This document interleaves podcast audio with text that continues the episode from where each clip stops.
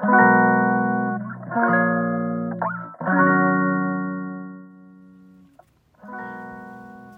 ー、皆さんこんばんは。凪の心理学第19回目始まります、えー、今は5月26日の水曜日、えー、9時を回ったところです、え僕の住んでるのは愛知県名古屋市で名古屋市は今日もあのなかなかに爽やかな天気で、うん、薄曇りではあったんですけど風は爽やかだったのでえー、気持ちの良い、えー、休みを送ることができました。はい、うんとちょっと本当は山へ行こうと思ってたんですけど、あの急に用事が入ってしまってちょっと戻れないなと思ったのでその時間までにね、うん、今日はまあいいやということで、えー、のんびり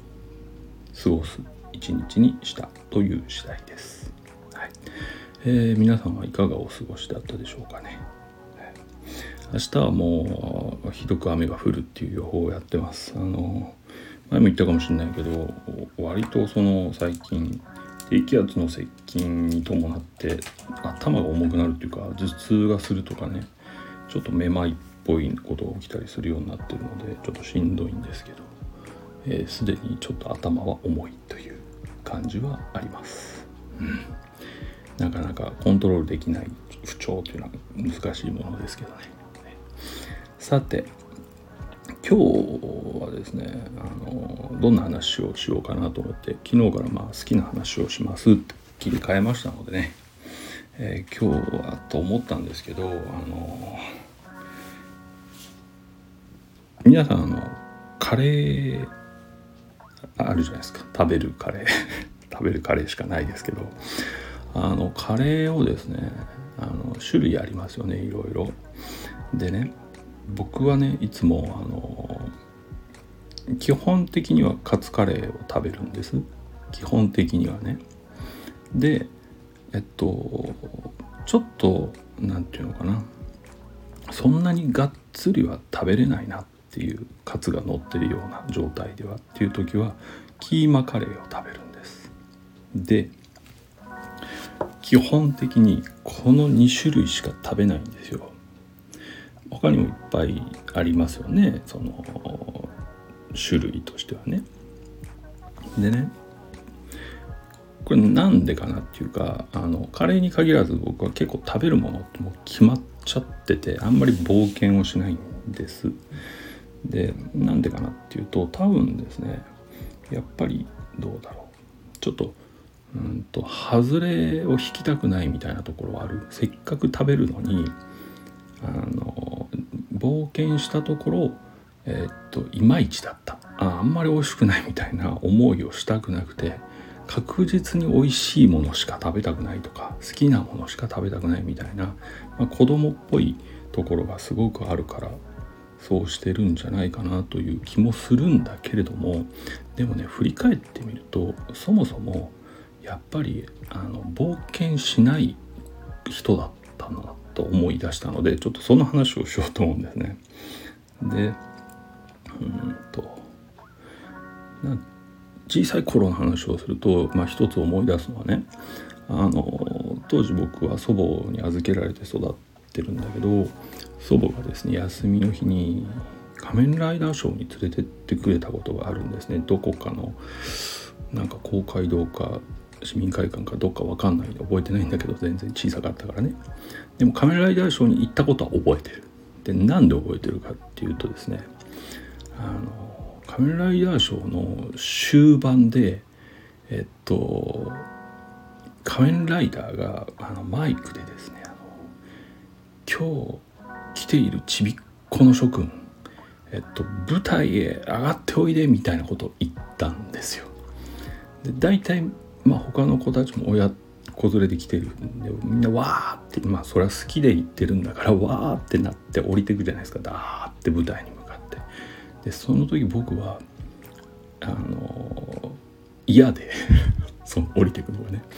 立たなかった。そしたら祖母が「なんと行きなさいよ」ってすごい背中を押すんですよせっかくだから行きなさいって言って仮面ライダーと触れるんだよ握手できるよみたいなことを言ってるんだけど僕はどうしても嫌だって言って嫌だ嫌だって言って ガンとして動かなかったっていう思い出があるんですね。だから仮面ライダーショーに行ったことをすごく覚えてるです。で祖母には「もうあんたほんと変わった子だね」ってすごくその時言われたんだけどまあその後も事あるごとに僕は他の子供が喜ぶようなことに対して拒絶反応を示すみたいなことを盛んにやってるんですよね。学校でもうちでも。まあその遊びの場でもね。うん。なのでちょっとまあ本当に昔から難しい子だったんだろうなと 思ったりはします、うん、でねやっぱりそう考えると小さい頃もやるって言われるとやらないって言ったしこれ欲しいって言うと欲しくないっていうそういうとにかくその動かない、うん、そういうタイプの人だったっていう記憶があります。で、うん、そこから紐解けば確かにカレー食べようってなった時に知ってる味しか食べないっていうのはあもう脈々とその時の流れが続いてるんだなっていう気もしたりします。であのまあ僕は今カウンセリングやってるからいろんな人と喋ってるんですけど実は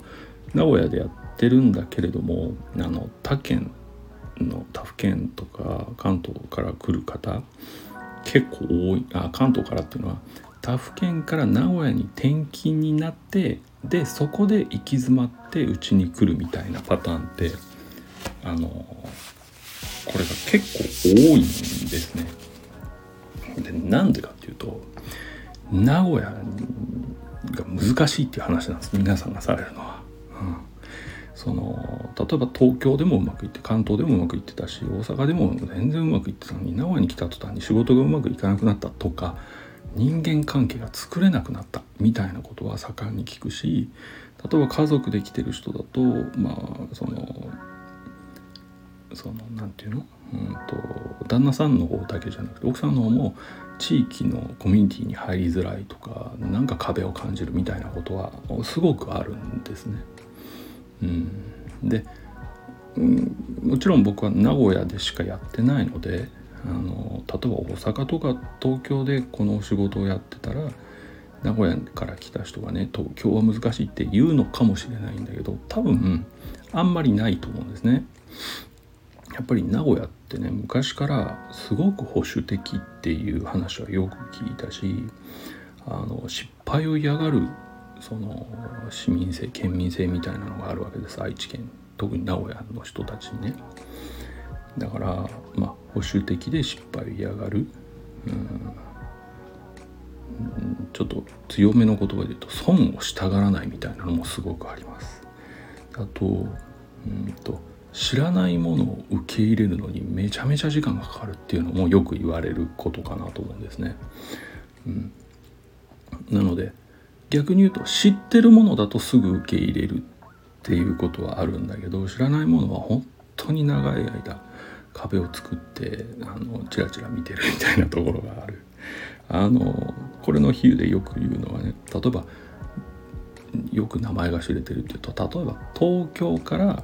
有名店が出店しましたとかスイーツとかそのレストランとかねそういうのだと名古屋人ってすごい素早く動くです。初日から満員みたいなところが、えっと、個人店が来ると全然行かないんですよ誰も、遠巻きには見てる。でいつか行こうと思ったみたいな形で、えー、遠巻きにしか見てないのでっていうことが起きるという話があるんです。これ。で昔その名古屋でその何て言うの？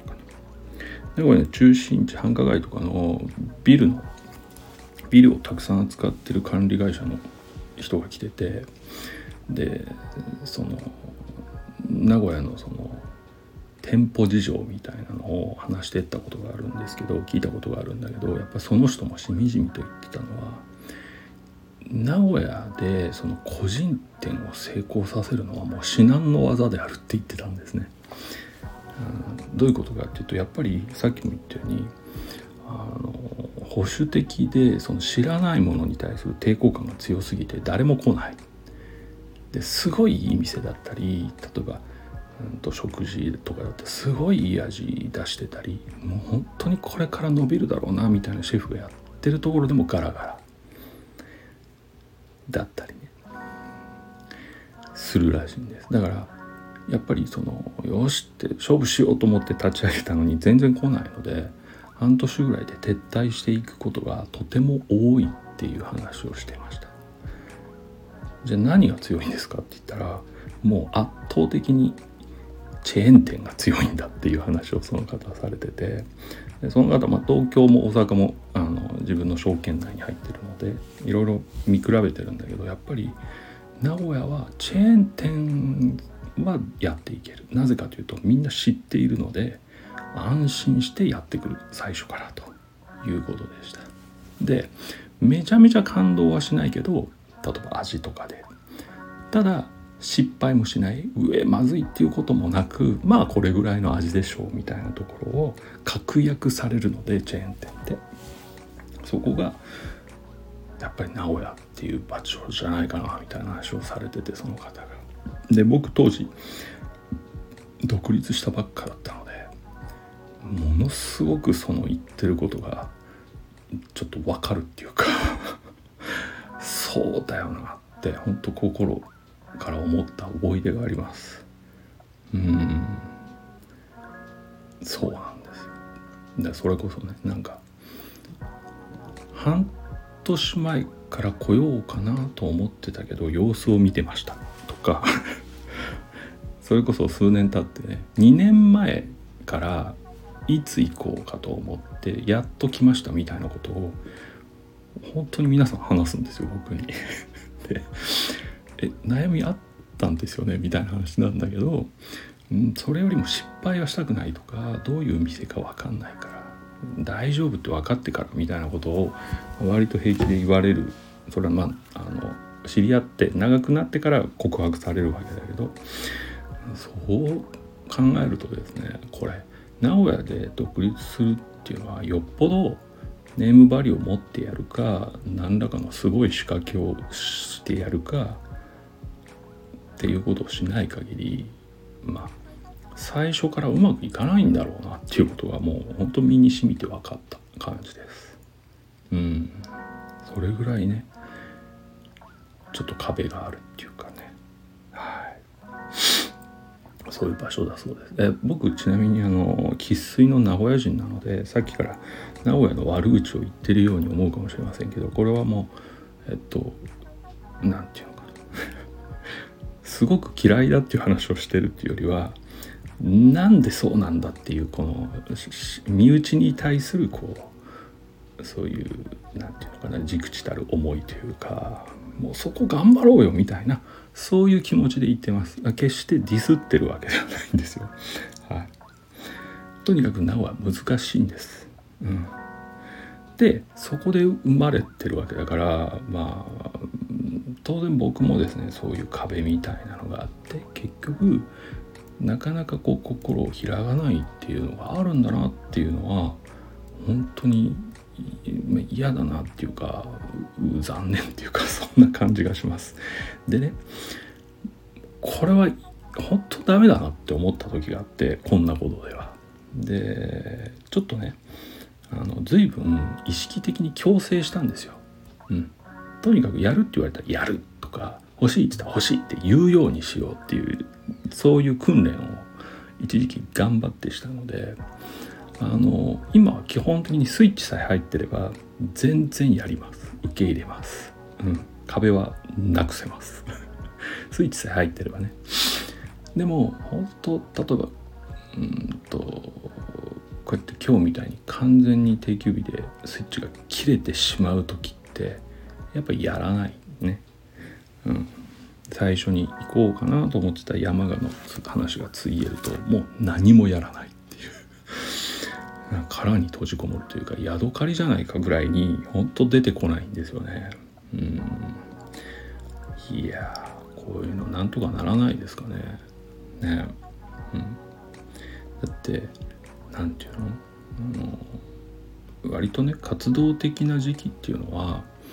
そうは言っても引っ張り出してくれる人もいるわけですよ。ね、やるってやらないって言ってもそんなこと言わずにやろうぜとかいらないって言ってもいやいや騙されたと思って食べてみとかいう面倒見いい人いるじゃないですか。そういう人に僕は助けられてきてるんだけどこれだんだん年を重ねていくとそういう人とのつながりも減っていくからそこまで面倒見てくれる人多分いなくなるんですね。だから僕はもしかしたらすごい年を取った時にえっと、誰にも接しない場所で、えー、やらないとかいらないとか言ってるかもしれないっていう想像をするともうゾッとするです。ね、で今話しててこうやってちょっとゾッとしてきたので やっぱりスイッチ切った時もそこ積極的にやろうかなっていう急にそんな気がしてきた。はい。してきました。だからえっと一応今日のまとめとしては今度カレー屋さんに行ったらカツカレーとキーマカレー以外のカレーを頼むと。これをまず決めました、はい、絶対頼んだことないものを食べる、ね、その時に美味しければ成功体験となって、えー、次のチャレンジにつながるはずなのでちょっと今日はこのラジオという媒介を使って媒体を使って、えー、一つ私は宣言をするというそういう結論で、えー、今日の話を締めたいかなと思います。はい、えっ、ととっても昨日宣言した後の今日で、えー、内容の薄っぺらい話になっていますけれどもあの一応ねあの今の目標は365回やろうと思ってるんですよ1年間ね。で365回やるんだから、えー、こういう日はあります当然、うん、多分すごいいいことを言うのは365回中10回前後だと思うので もしそういう時に当たったら今日はラッキーぐらいに思っていただければいいけどでもこんな話ばっかしてたらだんだんこう聞いてくれる人がいなくなるかなっていう気もするので、えどうしたらいいんですかね。まあとにかく、うん、いいですいいです。今日はあの今度カレー屋さんに行った時にカツカレーかキーマカレー以外を食べるという宣言をする回でした。はい、えー、ここまで話を聞いてくれてどうもありがとうございます、えー、またお会いする日までどうかお元気でお過ごしください。ではまた。